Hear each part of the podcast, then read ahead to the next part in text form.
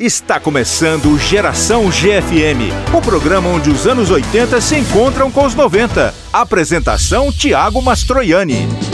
Era uma vez três garotas que ingressaram na academia de polícia.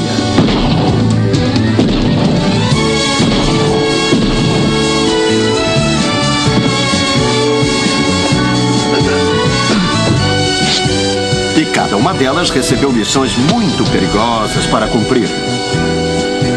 Mas eu as livrei de tudo isso e agora trabalham para mim. Meu nome é Charlie.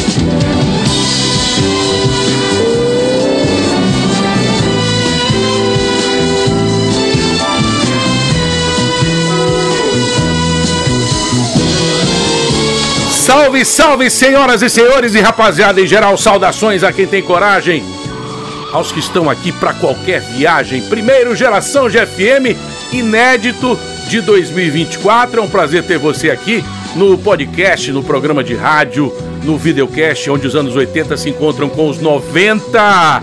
A gente quer sempre ter você por perto, seja nos 90,1 da GFM, seja no YouTube, nas plataformas de áudio ou no site mundogfm.com.br. Na abertura, o cartão de visitas de um dos seriados mais populares dos anos 70 e 80 nos Estados Unidos e aqui no Brasil. Nos Estados Unidos era chamado de Charlie's Angels.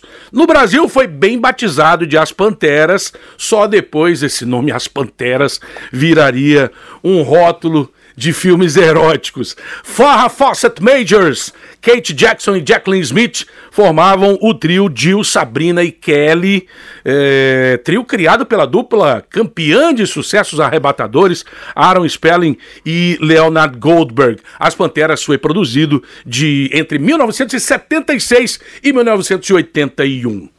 Se prepare, porque hoje aqui no Geração GFM não tem meias palavras. Não tem mimimi com artistas, com bandas, com duplinhas sertanejas, com pagodeiros, com MCs, com produtores. Enfim, doa quem doer.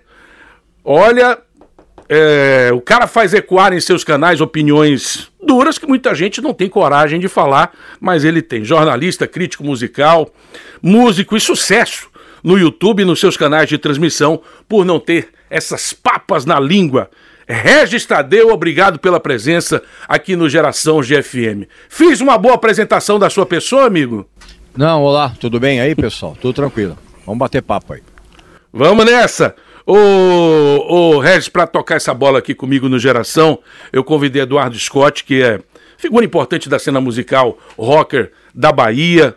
É, o Eduardo Scott foi é, divulgador de algumas das principais gravadoras é, multinacionais, cantou durante um tempo com integrantes do Camisa de Vênus, teve sua banda de rock and roll lá atrás e se identifica com muita coisa que, que você combate, né, isso, Scott? Isso, Tudo bem? Um abraço. Também, esqueci de falar. Jornalista é também, é isso aí. Isso aí. Boa tarde, Ô, Regis, fala uma coisa, custa caro é, bater de frente com a viciada música brasileira que a cada ano se acostuma com muita podridão?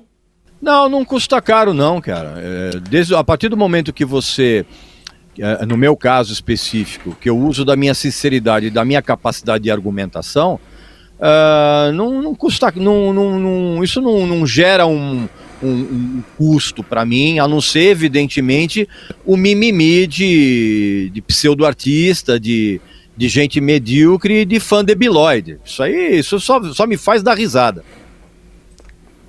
Scott. Regis, assim, de todas as, as opiniões que você teve lançando no seu programa, a que eu acompanhei que deu mais polêmica foi aquela história do Coldplay. Qual é a real quando você deu a sua opinião sobre o Coldplay? Era criar isso ou você realmente não gosta do Coldplay? Não, não tem. Vou criar uma. A real é aquela lá. Eu realmente não gosto do Coldplay. Eu gosto apenas de, de dois ou três dos primeiros discos. Depois eu acho uma chatice monumental. E os discos ficaram absolutamente ridículos e completamente insípidos. Virou musiquinha para gente que não sabe nada de música. Então virou uma experiência interativa. É a mesma coisa, é como se você fosse numa Disneylândia sonora. A música ali é o que menos importa. Importa é pulseirinha colorida, é todo mundo pular junto, esse tipo de coisa. Que na verdade, como eu falei no vídeo, é mais um reflexo da infantilização de adultos que a gente tem hoje. Ô Regis, é, é, quem são os verdadeiros culpados por tanta gente que aparece na música, na TV também, né? Que você sempre dá suas pitadas sobre televisão, é, é, sem capacidade de estar tá ali exercendo aquele papel e pelos os culpados também pelos sucessos de hoje em dia que somos obrigados a, a ouvir, às vezes. O culpado é o público. Você não lança um produto no mercado sem antes você fazer uma pesquisa do tipo de público que você vai atingir. E a mesma coisa acontece com essa música popularesca horrorosa que a gente tem hoje. Nada é lançado sem uh, se saber o tipo de público para quem está sendo lançado. Então a culpa, na verdade, é do próprio emborrecimento do público, que tem um nível cultural baixíssimo hoje no Brasil. Hoje, hoje a gente tem. É, é, a, a, a grande maioria das pessoas sabe ler, mas não consegue compreender o que está lendo. Então, na verdade, a culpa é do próprio mercado, do próprio público burra feita pra gente burra. Uma vez eu vi uma reportagem no Fantástico, tem tá uns dois, três anos mais ou menos, que foi até Goiás investigar onde nascem esses sucessos sertanejos, da, da propalada música sertaneja, né? E os caras de pau, rapaz, sem, sem nenhum pudor, disseram que numa tarde eles compunham de, de seis a oito músicas. Isso é, é, é um, é um atentado à qualidade. Convenhamos, não, né, cara, cara, isso, isso não, é, não, é, não é atentado à qualidade, cara. Isso, na verdade, é fabriquinha de salsicha musical para o mercado consumidor. É, é, é, óbvio que quando você tem um público burro, é muito fácil você, numa tarde, você fazer seis ou sete músicas ridículas, com letras absolutamente rasas, porque vai ser consumida por um público absolutamente burro. É muito fácil. O que é difícil é você fazer canções com, com uma profundidade é, é, poética para gente que sabe raciocinar. Agora, quando você tem um mercado inteiro consumidor de gente que não, não raciocina, é muito fácil fazer. Eu, eu acho que até fazer seis ou sete músicas numa tarde é pouco. Pro público, pro público burro que a gente tem hoje é, é até pouco. E na sua opinião, existe alguma, algum futuro para a música pop brasileira? Na sua opinião, existe Bom, algum produto, é... algum artista que você diga assim, ó, é, esse aqui eu, eu acho eu, que. Não, eu sempre costumo separar que existe o termo pop e o termo popularesco. Sim, claro. Ah, pra, a, hoje, hoje a música pop brasileira é o pop popularesco, que, que engloba é, é, essa, esses derivados do funk carioca, é, engloba o pessoal do, do trap, engloba é, é, esse sertanejo de, de, de, carrossel aí que tem, que o pessoal só anda de cavalo quando anda no carrossel. Isso tudo é, hoje, a música pop do Brasil, que é totalmente derivado do popularesco. E não, cara, não existe futuro. Enquanto você não, não, não, não tiver um, um, um, uma, uma revolução cultural no Brasil, é, em que, em que, em que o, o mercado consumidor de música pop, em todos os aspectos, tenha um nível cultural um pouco mais elevado, não, cara, não vai. É daí para pior. As pessoas da música que sempre são convidadas aqui no Geração, eu sempre faço essa pergunta. É, Regis, por que, que os, o rock Brasil dos anos 80, bem feito, bem elaborado, na mídia o tempo todo, ela não conseguiu fazer herdeiros à altura aqui no Brasil? Não conseguiu dar prosseguimento, principalmente nos anos 2000? Não, o prosseguimento houve. O que acabou foi o dinheiro do jabá. Porque a, a, a, a propalada geração 80 do rock, cara, só aconteceu em termos midiáticos porque as gravadoras investiram muito dinheiro em TV e rádio. Muito, mas assim, num volume absurdo. E isso, isso é, é, levou essa, a geração do rock brasileiro a alcançar um mercado maior do que alcançaria que se não fosse o Jabá. E, na verdade, a continuação houve, cara. O problema é que é, é, é o rock, ele, ele é essa continuação do rock, como você está falando, acabou o dinheiro do, do, do Jabá e essa, gera, essa geração subsequente, ela parou de dialogar com as camadas mais populares da, da, da, da, da população. Né? Então aí ficou todo mundo elitizado, todo mundo só queria aparecer na MTV. A MTV dava traço de audiência mas para eles era importante ter clipe na MTV, não sei o que, bababá. Quando parou de dialogar com as camadas mais populares e parou de dar o prosseguimento, a, essa, a, esse, a essa, esse envolvimento com um mercado mais popular, de, de, das camadas é, é, é, economicamente mais, mais uh, não tão privilegiadas, é, é, toda, toda essa camada de público migrou para o sertanejo, migrou para outras coisas, mas migrou para o pagode. E aí, meu amigo, e aí quando você. Qualquer estilo musical que pare de dialogar com, com o seu público, a tendência é, é ele voltar pro, pro, pro gueto, como aconteceu. Pausa aqui no Geração, passe o pano seco no vinil, tire aquela poeirinha da agulha, cuidado, não pode ser com o dedo, e vamos ao momento da bolacha número 1. Um. Aqueles long plays das nossas vidas que sempre tiveram lugar de destaque em nossas discotecas. Eu, de vez em quando, pesco um LP do livro Mil e Um Discos para Ouvir Antes de Morrer Tomara que eu tenha escolhido algo que passe pelo crivo de Regis Tadeu. Escolhi o LP Regata de Blanc, segundo álbum de estúdio do The Police, lançado em outubro de 1979, que mostrava os britânicos com uma pitada forte de reggae. Vamos ouvir Message in a Bottle, um dos hits do álbum.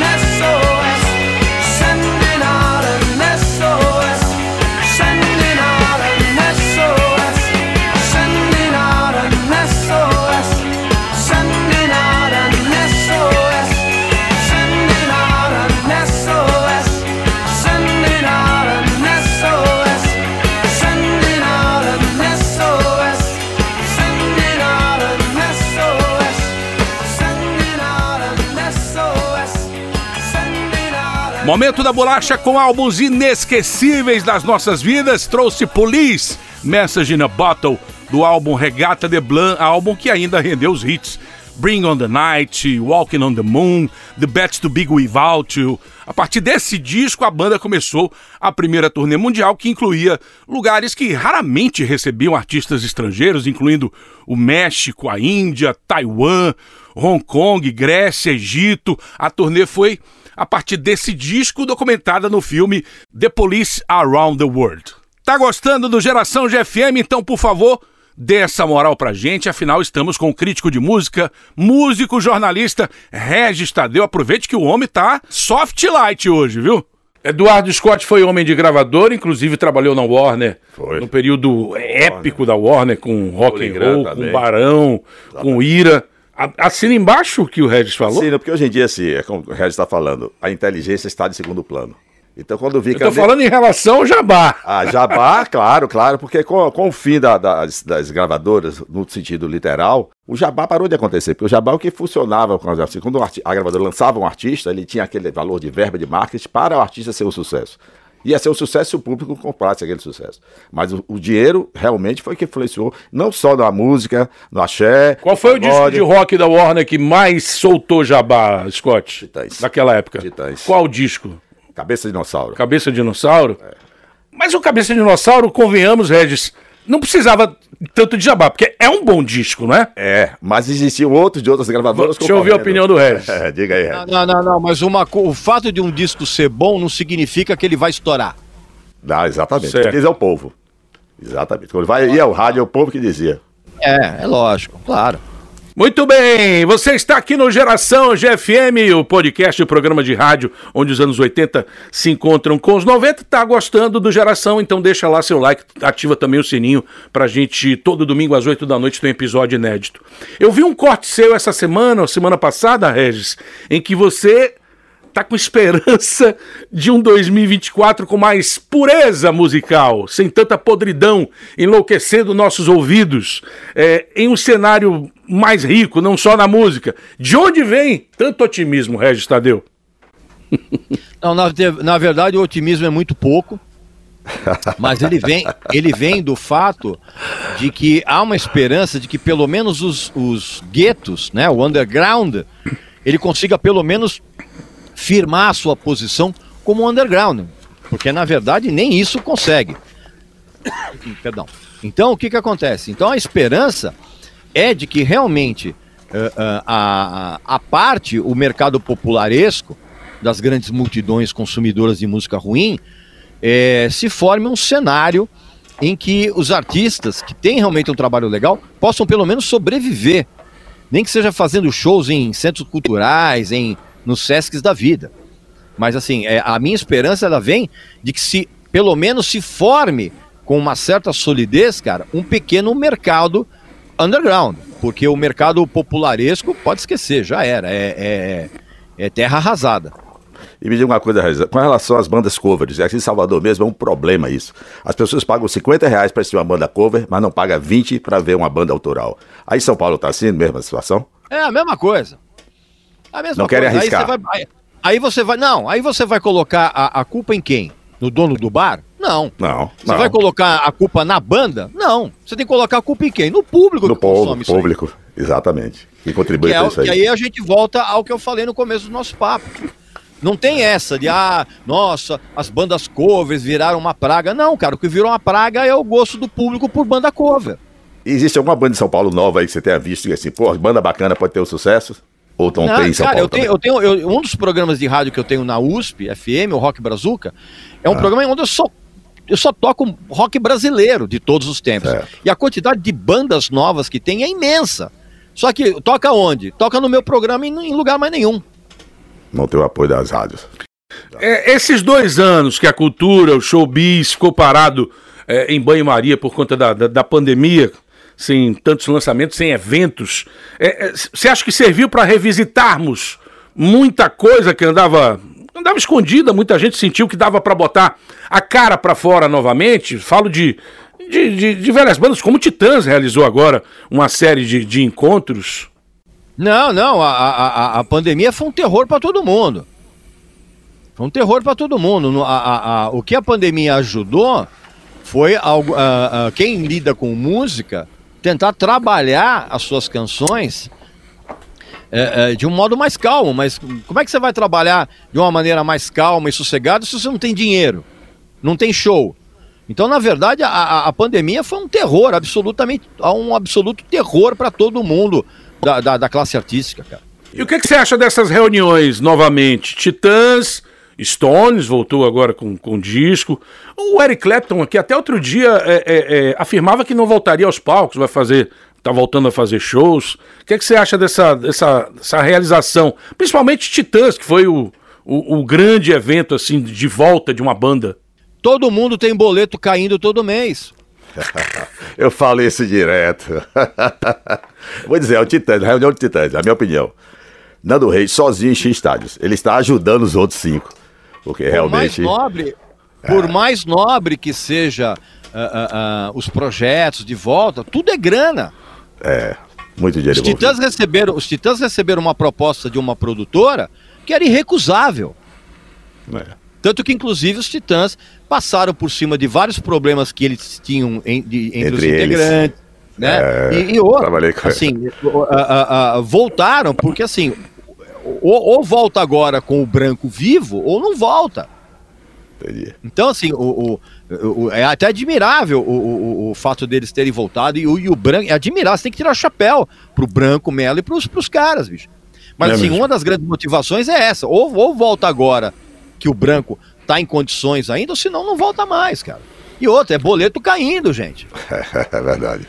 E você acredita que. Vamos parar, com, ah. vamos parar com a ingenuidade aí de achar. Ah, não. Eles tá são, voltaram a ser amigos. Fazendo, é, NX0, ah, voltou. Não, cara, isso é. Todo mundo tem boleto caindo é todo mês daí. Precisa pagar é a conta. Verdade. No cenário internacional, você acha que isso possa é, é, se estender também? Que outras bandas que já se encerraram, tipo The Police, volte? Ah, não, não, não volta. Polícia não volta mais. Polícia não volta, Mas, não, Regis? Não, não volta, não volta, não volta, não volta. Não volta porque a, a, a briga que eles tiveram uh, no final dessa turnê de retorno foi. Não, não, não tem condição. E a, e a volta lá fora, cara, é a mesma coisa, bicho. Tudo, gente, tudo é grana. Não tem esse negócio de, ah, eu vou voltar a excursionar porque eu quero mostrar a minha arte pro povo. Não, esquece. Eric Clapton tem boleto para pagar todo final do mês. Eu concordo plenamente é, com isso. É, é. Mick Jagger tem 18 pensões para pagar. Vai tirar dinheiro é da onde, bicho? É verdade, é verdade. Pô. Vamos de música aqui no Geração GFM, momento da bolacha número 2. Levante a tampa da sua picape gradiente, ligue o receiver e encaixe o vinil. Momento da bolacha 2. Mais um que é sugerido nesse livro, mil e um discos para você ouvir antes de capotar. E não precisava tanto, né? O famoso álbum preto jogou Metallica a potência de big band de rock no ano de 1991 e Nothing Else Matters contribuiu e muito para isso. A voz inconfundível de James Hetfield, Metallica Nothing Else Matters, aqui no Geração GFM.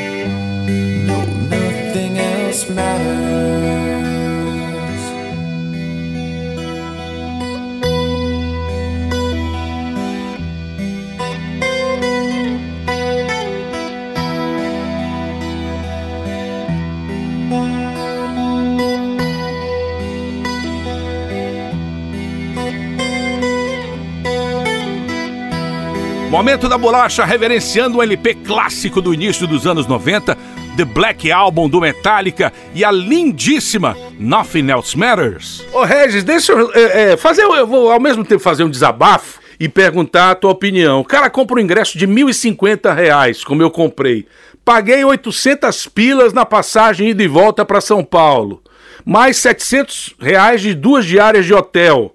Para ver uma hora e 20 minutos de show do Red Hot Chili Peppers, enquanto o velhinho Paul fica três horas no palco. O, o, o Red Hot é, é refém do, do Fruciante, é ele quem dá as cartas, é ele que diz o show vai ter uma hora, vai ter duas horas, vai ter duas horas e meia, é, vai ter rodízio de música, não vai ter, vamos fazer um setlist fixo. O, o, o Red Hot é refém do Fruciante?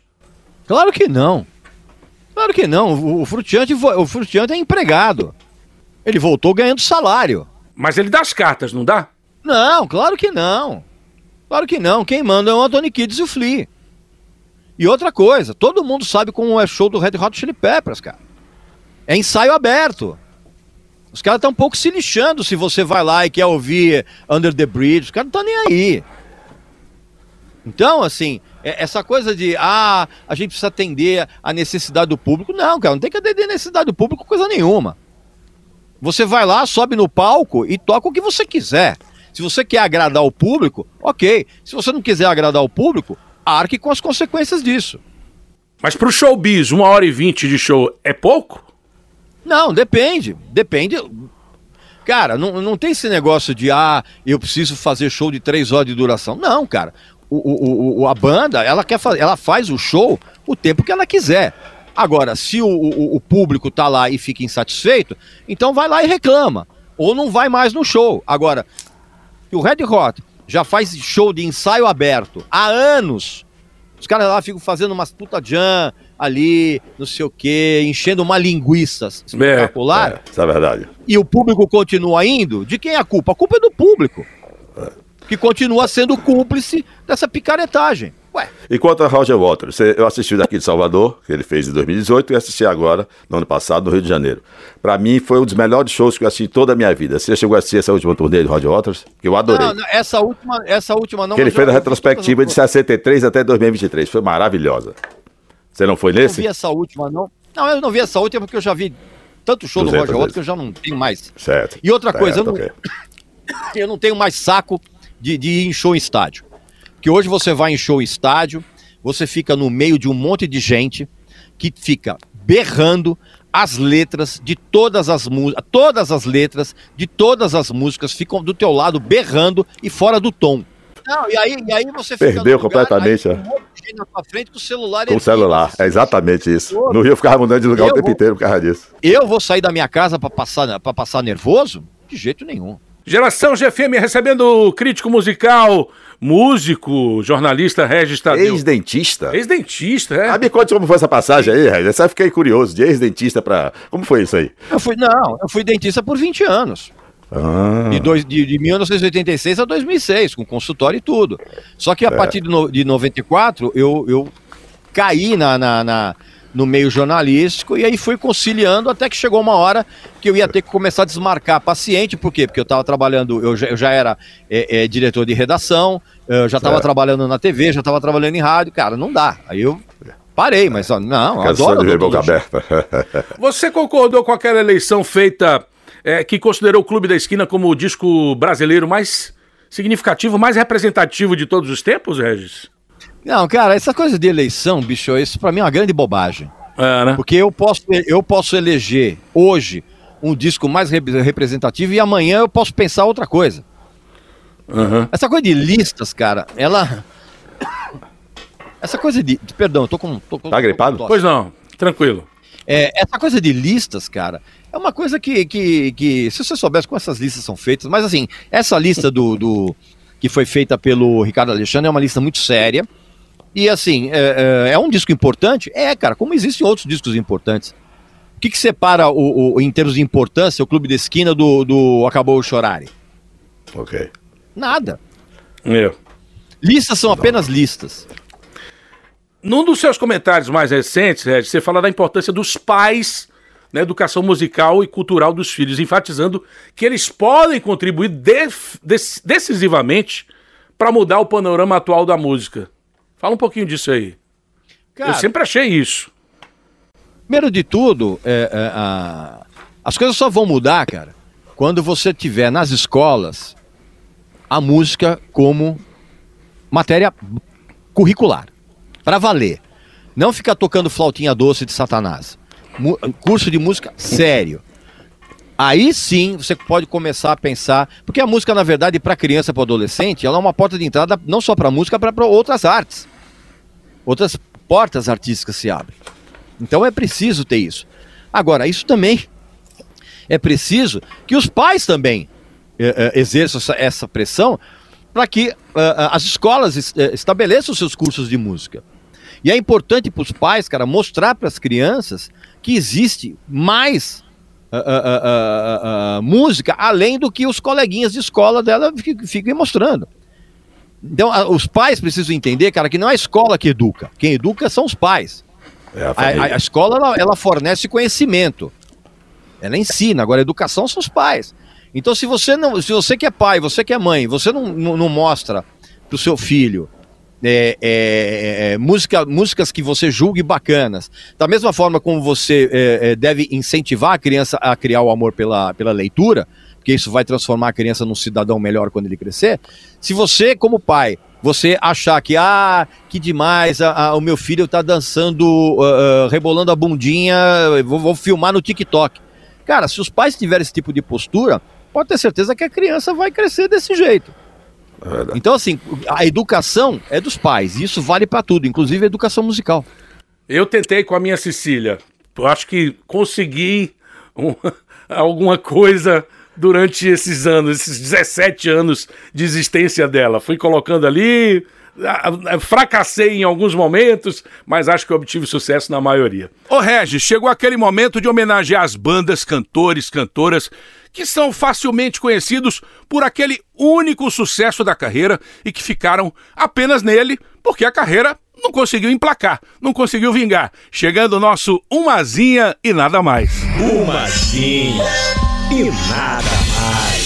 A banda de hoje é carioca, formada nos anos 80, que tem na figura do vocalista Marcelo Aiena seu único integrante da formação original. O ano era 1989 e as rádios pop rock tocavam sem parar essa daqui. Carta aos missionários, uns e outros aqui no Umazinha e nada mais.